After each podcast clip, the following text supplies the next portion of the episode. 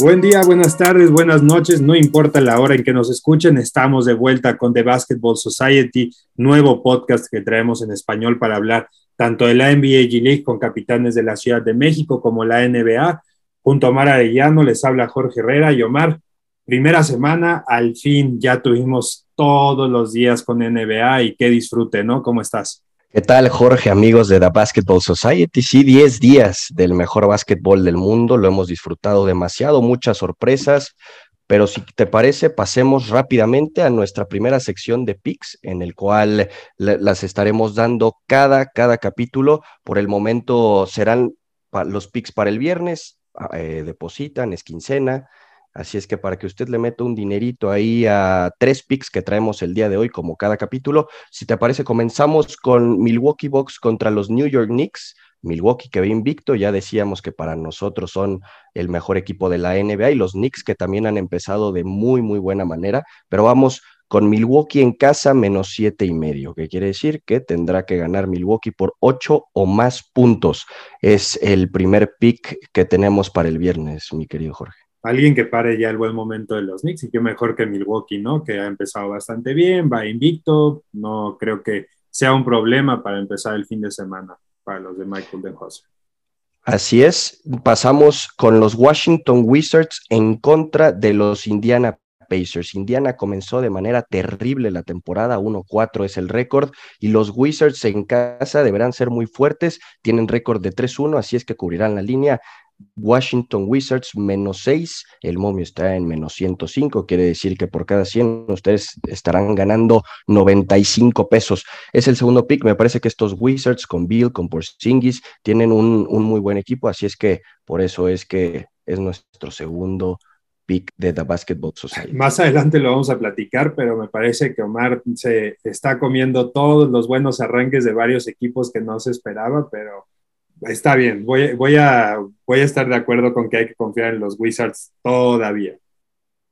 Y por último, el tercer pick, Jorge, será una revancha. Jugaron ayer los Hawks contra Detroit, también jugaron allá en, en, Detroit. Acabó ganando los Hawks por seis puntos, fue un gran partido, pero me parece que en esta ocasión los Hawks volverán a ganar, han empezado muy bien también. Y Detroit, que no ha despegado del momento tienen a jugadores muy jóvenes todavía y que por supuesto pues no, no están teniendo el mejor de los, del desempeño. El único que destaca ahí en estos momentos o el que más ha destacado es Bogdanovich, que sabemos que llegó para esta temporada. Traemos a los Hawks menos seis. Deben de ganar por siete puntos o más para que se cumpla la apuesta. De igual manera está en menos 105 el momio, así es que deberán ganar, eh, si ustedes le meten 100, estarán ganando 95 pesos. ¿Qué opinas? Que hay que confiar. La semana pasada se fue ahí lo de Pilla y Toque por nada.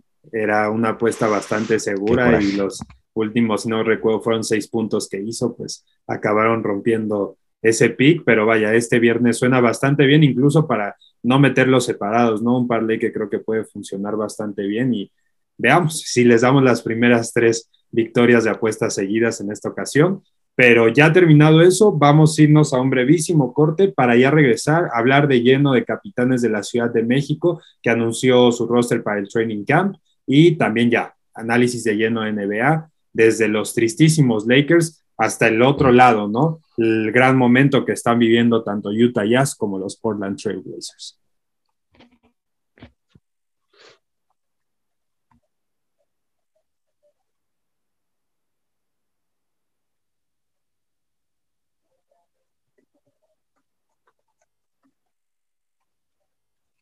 Excelente, Omar. Pues vamos a dar pie ya a lo que comentábamos, el primer tema del podcast, como bien lo decíamos, se va a tratar mucho de seguir el lado latino y pues qué mejor que hacerlo con capitanes ya tan cerca de su participación en la G League y el roster que han presentado esta semana para el training camp que tienen tanto nombres que conocemos a nivel nacional, que son dos mexicanos, pero también lo que platicábamos la semana pasada, ¿no? El que esté gente como Yalil Okafor, que va a hacer ese regreso al básquetbol pues, estadounidense después de su paso por China. Vamos a volver a ver a gente como Alfonso McKinney, Gary Clark, que fueron call-ups de capitanes la campaña pasada. Entonces, pues, ¿qué te pareció de lo que pudiste ver al principio? La verdad es que para mí sí parece un upgrade de lo que fue la campaña pasada, pero también con mucho riesgo, ¿no? Porque ahora sí hay una combinación latina bastante importante y con muchos sazón brasileño que no vimos la temporada pasada. Así es, es bien interesante este roster. Hay que decir que cinco de los jugadores que fueron incluidos en el roster tienen experiencia en NBA, cinco también eh, de estos jugadores ya estuvieron en campañas pasadas con los capitanes de la Ciudad de México, pero llaman mucho la atención dos nombres porque son lo que, lo que más ha escuchado la gente que ve NBA. Es lo que decías de Jalil Okafor y Shabazz Napier obviamente junto con Alfonso Macchini, pero estos tres nombres serán interesantes de seguir. A ninguno de los tres les ha ido muy bien en el mejor básquetbol del mundo, pero sin lugar a dudas en, este, en esta nueva campaña de la G League será muy importante seguirlos. Orlando Méndez es un nombre que también suena mucho, es un nombre que para el aficionado mexicano pues siempre es grato escuchar tenerlo ahí. Así es que me parece que estos capitanes lo hicieron bien, combinando jugadores con experiencia, combinando jugadores que ya han estado en los capitanes de la Ciudad de México y por supuesto meter un par de nombres para también jalar un poco de gente que está más inmiscuida en NBA, aunque sabemos que estos nombres no quiere decir que sean realmente destacados en el, en el mejor básquetbol del mundo. Incluso yo me movería diferente justo en, pensando en ese tema, ¿no? Que Shabazz es alguien que pasó por la NBA, lo último que le vimos con Portland, Yalil también. Yo empezaría a ver mucho gente como Cayo Pacheco, el mismo Alfonso Plomer, que vamos a ver qué tanto puede dar en su primer paso profesional después de haber competido con Puerto Rico tanto en las ventanas eliminatorias para la Copa del Mundo como la Copa América que se acaba de disputar en Belice, Brasil y también alguien como Garly Sojo, que vino de la banca toda la temporada pasada y que se esperaría que esta ya fuera un hombre seguro en la rotación de Ramón, no que sea una de las últimas tres opciones. Yo me quedaría, digo, primero Cayo Pacheco, porque creo que es lo que Ramón le gusta tener en su perímetro, que en su momento en la LNBP fue Perimesa, un defensor asfixiante, pero que también sabe atacar el aro, que sabe asistir bastante bien. Entonces creo que esa es una de las piezas nuevas y más destacadas que tiene el conjunto mexicano. Lo que comentabas de Orlando Méndez, creo que siempre o sigue siendo esa gran opción de que cuando tus titulares ya se quedaron sin energía, Orlando va a entrar y aunque sea un veterano, va a seguir teniendo ese tiro de larga distancia, de media distancia, muy ágil. Entonces, el perímetro se ha alzado muchísimo para capitanes y por otra parte, lo que me preocupa bastante, bueno, una parte es de Moisés Andreas y que por el roster que se ve en estos momentos, viendo que también esté Mason Jones en la posición de point guard y escolta, es que se pueden acabar ya definitivamente los minutos para Moy, ¿no? Si no da ese salto que, pues sí, tuvo buenos puntos en la última LNBP con 12 puntos, 4 asistencias, promediando con soles de Mexicali, pues sabemos que el, nivel cambia muchísimo acá. Entonces, eso es lo que más me preocupa, como también es la parte de la pintura. Vimos cómo sufrió Capitanes toda la campaña pasada con el tema de Tyler Davis entre lesiones, que no empezó en su mejor momento y cuando lo tuvo, pues ya no jugó por el tema de estar lastimado y de repente ya no tenías un centro natural. Entonces, que ahora tu mejor opción sea Yalilo Okafor y que Bruno Caboclo seguramente va a ser esa siguiente opción de cinco, pues no es como lo que uno esperaría, ¿no? Este, Bruno también viene como muchos de esta generación eh, brasileña que no se logra sentar en la NBA, Didi Lousada, que ahora va a estar con Cleveland Church intentando que ya se quede en la NBA. También eh, lo más importante está no es Santos que va al Santa Cruz Warriors. Entonces, para mí, Capitanes sí armó algo bastante bueno, pero que tendrá que ser muy cuidadoso en, eso, en esos pilares que uno que se rompa puede ser un gran problema y sabiendo que Capitanes pues no es tan sencillo que, que mueva jugadores, vamos a ver si puede mejorar eso en cuanto a lo que fue la temporada pasada, pero como decías, creo que buenas adquisiciones y lo más importante que era lo que se esperaba desde el principio del proyecto, la prueba de jóvenes. Si Garly Sojo fue el del año pasado, que ahora está en Justin Minaya, Hazel Pérez, los dominicanos y Alfonso Plomer, la verdad es que me da mucha confianza en que Capitanes haga las cosas bien con ellos. A lo mejor no un salto para NBA ya directo, pero sí que les dé una oportunidad de que en el descanso de G-League vayan a Europa, que vuelvan a convertir, bueno, que más bien se conviertan en unos assets importantes para, para recambio. Entonces, vamos a ver qué tal lo puede hacer Ramón Díaz, Omar. Sí, será una muy buena prueba para los de Ramón, que queremos recordar que eh, octubre 24 empezó el training camp y acabará el próximo noviembre 4. El ah, 6 que, estarán justo me, me, gustaría agregar ahí que una cosa buena que hizo Capitanes con esto del training camp es haber agregado a los entrenamientos a Santiago Ochoa, seleccionado nacional de México, Thomas Endong, Daniel Rivera y Breno Campos Silva, el brasileño, para que también haya ese contacto, ¿no? Que se esperaba mucho del desarrollo que va a permitir Capitanes y pues que estos chicos estén participando desde estos momentos, pues esperemos que sea esa gran puerta, ¿no? A lo mejor Santiago Ochoa, uno de los tres mejores prospectos juveniles del país en este momento. Sí, de las grandes cosas que está haciendo el cuadro de la Ciudad de México, acaba el noviembre 4 y el 6 ya estarían debutando contra el campeón de la G-League del año pasado, ya lo habíamos mencionado. Muy interesante lo que están haciendo. Y por último, preguntarte, con este roster, ya decías los pros y los contras, preguntarte qué se espera de estos capitanes de la Ciudad de México, estarán destacando, ¿Qué, qué, piensas de Creo, que este mantengo lo mismo de la vez pasada. Es un, si este equipo se queda, este equipo se logra sentar, Cayo Pacheco es, eh, puede ser alguien de 15 puntos para arriba, Shabazz que sea el buen repartidor, que Orlando pueda hacer el buen recambio, que de ahí pasemos a una distribución perimetral en Alfonso McKinney, Gary Clark, que produzca muchos puntos, pero que aporten también algo de defensa. Creo que puede ser muy bueno. Y creo que la clave está en Yalilo Okafor si él se mantiene sano, si puede estar a la altura, por lo menos de lo que hizo en China, que casi promedió un doble-doble la temporada pasada con los Shanghai Lions, creo que ahí puede estar la clave para que Capitanes no solo vaya a playoffs, sino que vaya largo en esa etapa. Sí, claro, Oyalil y, y de Shabazz, Shabazz que es muy conocido por lo que hizo eh, con Yukon en, esos, en ese March Madness, ¿qué tanto esperar de Shabazz? Que es de los pocos jugadores que para la gente que únicamente ve NBA suena en este, en este roster. Creo, creo que ahora vamos a ver un buen nivel, viene a jugar Euroliga con el Zenit de San Petersburgo, también tuvo una participación ahí con la selección de Puerto Rico por primera vez, entonces creo que sí hay que esperar que sea un líder, más que el jugador que te va a hacer 28 puntos por partido, que te va a dar 12 asistencias. Creo que hay que ser conscientes de eso. Sí, sigue siendo un tipo que puede estar en G-League, que te puede aportar, pero no va a ser un Alfonso McKinney por hacer un, un tipo de comparación. Entonces, sí, emocionense por el nombre, pero la verdad es que creo que podemos ver a alguien más, ¿no? Cayo Pacheco, te digo, creo que de todo este roster para mí es uno de los chicos que más me ilusiona, 23 años de edad, venir de Bahía, de UCAM Murcia, de participar en la Liga Polaca y siendo uno de los prospectos más importantes de Sudamérica, creo que mejor pondría mis ojos ahí y a entretenerme por allá en lugar de Shabazz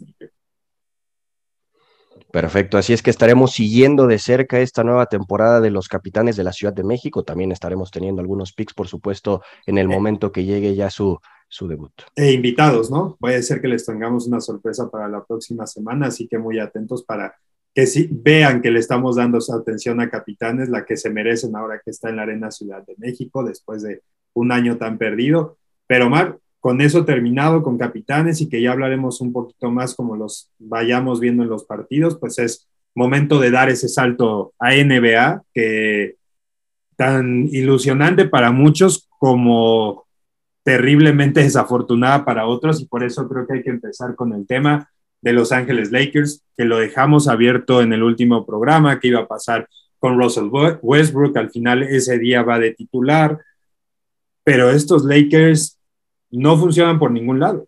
Tienen una de las mejores defensas, sí, no permiten a lo mejor puntos como otros y el rating es, está entre uno de los top 10, si no mal recuerdo, de la liga, pero ofensivamente te quedas sin nada. Ofensivamente no tienes triple, no tienes tiro de media distancia. La ausencia, creo yo, esencial es la de Thomas Bryant con su lesión. Tu pintura está hecho un desastre. Anthony Davis, 24 puntos por partido, 9.5 rebotes, no lo está haciendo mal, pero tampoco está llegando a ser más que LeBron tampoco.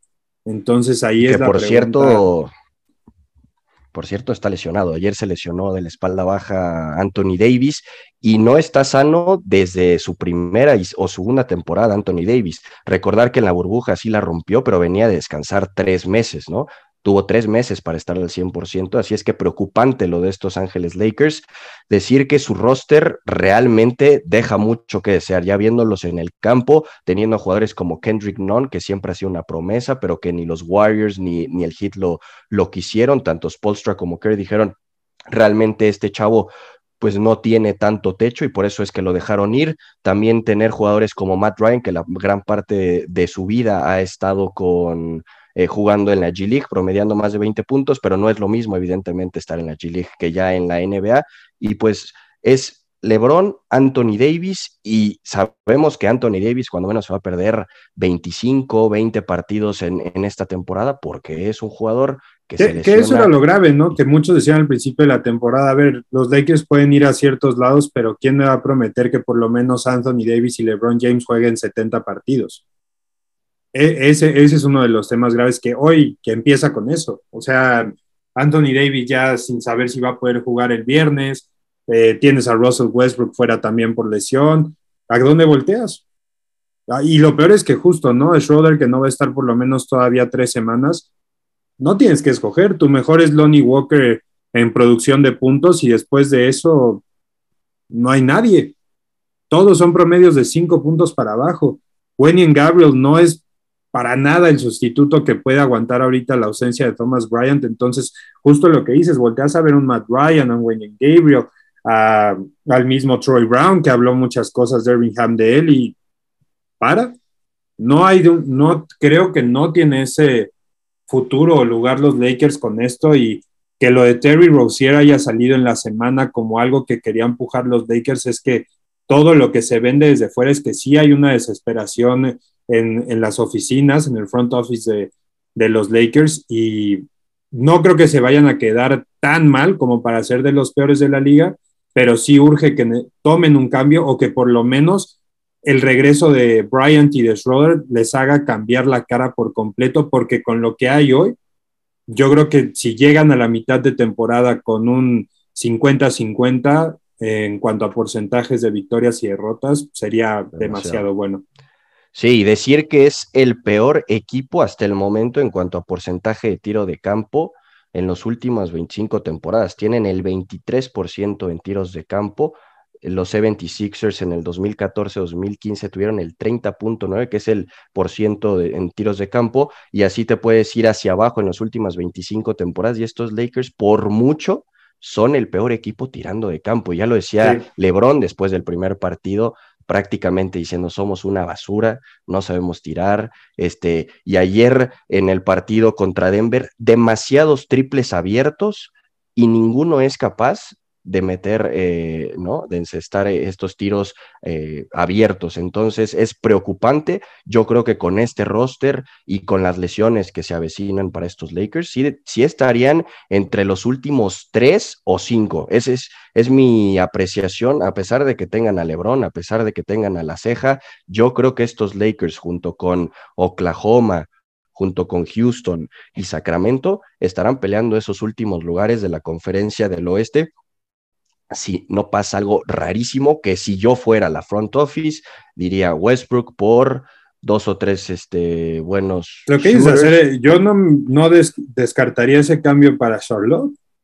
O sea, vamos a soltar para traer a alguien como Terry Rozier. No voy a traer un All-Star, pero voy a traer una persona que sé que me va a dar ese aporte de dos, de dos dígitos en los puntos, por lo menos, que en asistencias va a estar repartiendo similar a LeBron, probablemente. Entonces, yo también creo que sí, no sé si el cambio tenga que ser forzosamente Westbrook, pero sí necesitan hacer trades inmediatos para ya a poder arreglar algo.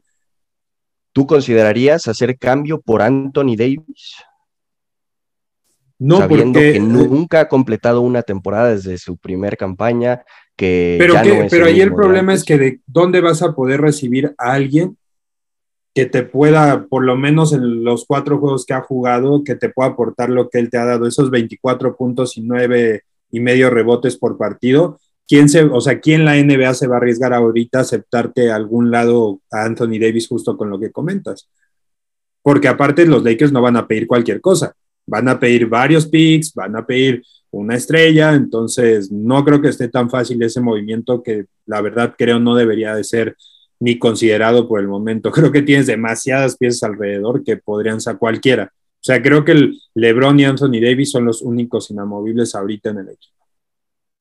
Sí, cambiar a Russell Westbrook por quizás un Body Hill de, Indiana, ¿no? Y a lo mejor algún. A lo justamente estaríamos hablando de otros Lakers, yo creo, si hubiera sido ese Body Hill Miles Turner, pero bueno, la vida no lo soltó y ahora los Lakers pues sufren por eso, pero también como a ellos les puede ir muy mal, vamos a ir a hablar del costado, eh, igual del oeste, pero el costado superior, los, los de la parte de arriba, con Utah Jazz y los Portland Trail Blazers, que para todos nosotros en realidad es una sorpresa que estén 1-2 en la conferencia oeste, creo que nadie lo veía, Utah era el peor clasificado en apuestas al principio de la temporada, pero vamos a ir por partes. Eh, quiero dejar Portland como segundo porque creo que hay más de lo que se puede platicar, pero para mí, Omar, Utah se resume en un tweet de Bobby Marks que dice, sí, disfruten ahorita que se empieza 3-0, pero hay que recordarles que ese 3-0 puede significar un récord de 19-36, si no mal recuerdo, una cosa por el estilo, que digo 19-63, perdón, que tuvieron los Sixers en la 2013-14 y que fue de, ok, o sea, empezaron muy bien, yo sé que era un peor roster el de esa ocasión, pero al final se cayeron y creo que Utah tiene dos cosas ahí, que va a tener que olvidarse de este buen récord si quiere a Víctor Wembayama, o pues quedarse ahí en una mitad y a lo mejor perder siquiera a Scott Henderson y no estar en los primeros tres picks del próximo draft. No sé, para mí, si este equipo realmente es bueno, tiene que hacer cambios de inmediato para perder ese nivel pero yo la verdad creo que al final se va a terminar por caer en un punto de la temporada. Sí, totalmente de acuerdo. Tienen un roster aceptable con nombres buenos que están empezando a surgir, tienen a jóvenes interesantes, pero es muy cierto que no tienen a una superestrella, ¿no? El mejor jugador quizás Conley, quizás Laurie Markkanen, ¿no? Que ha tenido muy buenas participaciones, que en tres de las cuatro victorias que han tenido. Su mejor año, al parecer. Su mejor año y viene de un una gran, eh, de, un gran Eurobasket, el, finlandés, el finlandés, perdón. Impresionante lo que está haciendo Laurie Markkinen, liderando en puntos en tres de las cuatro victorias a este, a este Jazz de Utah. A mí lo que me sorprende no es que hayan ganado, sino a quién. Le ganaron a Denver, uno de los favoritos. Le ganaron a los Timberwolves, le ganaron a los Pelicans y también con quién perdieron, ¿no? Con quién perdieron el invicto, con los Houston Rockets. No, y la manera en que perdieron tampoco fue vaya, que hubiéramos visto algo súper diferente y los apabullaron o algo, también venían de back-to-back games, entonces como que todavía está justificado que venga esa derrota de que no lució, no lució tan mal eh, Utah. Claro, y ayer vuelven a enfrentar a Houston y le ganan por un margen cómodo, ocho puntos, y vuelven a verse bastante, bastante bien. Así es que interesante lo que tiene, ¿no? Decíamos Laurie Markkinen, decíamos eh, también lo de Colin Sexton, lo de Taylor Horton Tucker. El, mismo Jordan Clarkson. o sea, creo que entre, digo, quitando a Markkanen, entre Clarkson y Conley, la verdad es que no es algo nuevo lo que están dando, pero a lo mejor lo que no esperaba Danny Ainge para este año, ¿no? Esperaría que justo sus stats bajaran para que no fueran pilares también del equipo. Entonces, a final de cuentas, la rotación le está funcionando al equipo de Utah y te digo, o van a meter la carne al asador para lo que tienen ahorita o mejor empiezan a pensar qué hacer para el draft del próximo año porque van a terminar arriba de lo que esperaban, ¿no? En caso de que sí quisieran al fenómeno francés. Y que por eso mismo vamos con Portland,